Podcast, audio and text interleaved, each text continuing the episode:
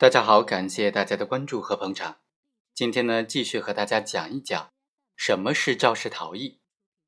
如果说行为人在发生事故之后送伤者去医院，之后呢就自行离开了，在交警到来之前就走了，这种情况之下还能不能认定为是交通肇事逃逸呢？今天通过这个案例和大家简单的来聊一聊。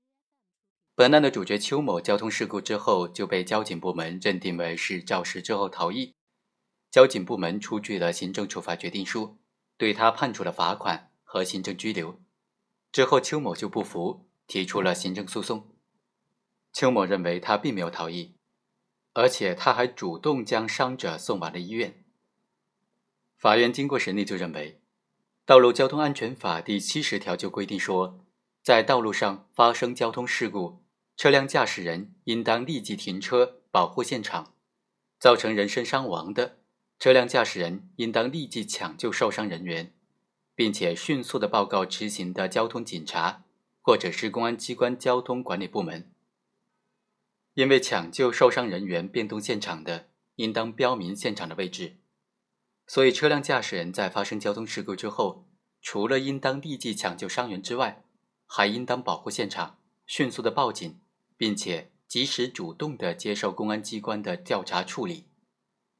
而在这个案件当中呢，邱某在发生了交通事故之后，虽然立即送伤者到医院进行治疗，但是邱某并没有在变动现场之前标明位置，或者采用其他合理的方式固定事故现场的情况。邱某离开事故现场，送被害人熊某到医院的急诊室之后，就直接离开了，没有交费。没有留下联系方式，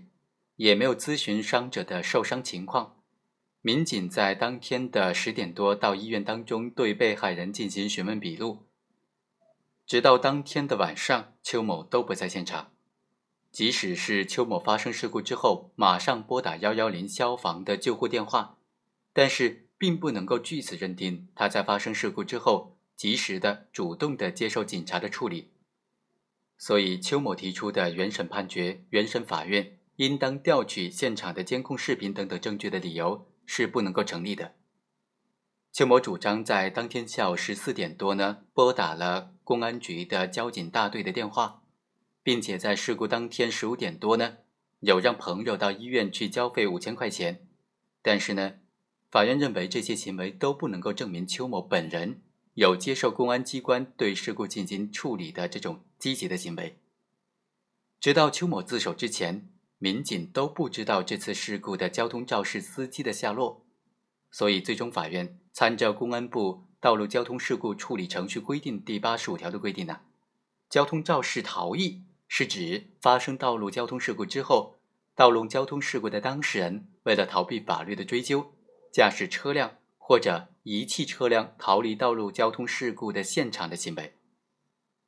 这里的法律追究啊，不但包括民事赔偿责任，还包括因为饮酒、醉酒等等违法驾驶行为而依法应当承担的行政或者是刑事责任。由于邱某在发生本案的事故之后驾车离开现场，并没有标明现场位置的情况，邱某送伤者去医院之后就离开了。并没有留下相关的联系方式，导致交警部门没有能够查清事故现场的情况以及邱某事故时的身体精神状况。公安局认定邱某构成交通肇事逃逸，并无不当。被害人事故的伤情鉴定为轻伤一级，邱某在事故之后逃逸还不构成犯罪，所以公安机关根据《道路交通安全法》的规定，作出了行政处罚决定。对邱某做出的处罚决定是合法合理的。好，以上就是本期的全部内容，我们下期再会。